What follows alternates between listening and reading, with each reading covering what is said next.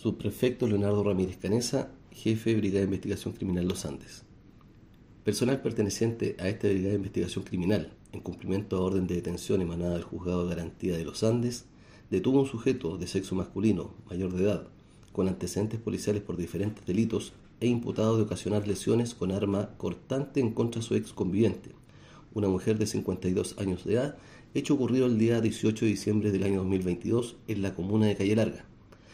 El sujeto detenido fue puesto a disposición del juzgado de garantía de esta ciudad en horas de esta mañana para su control de detención.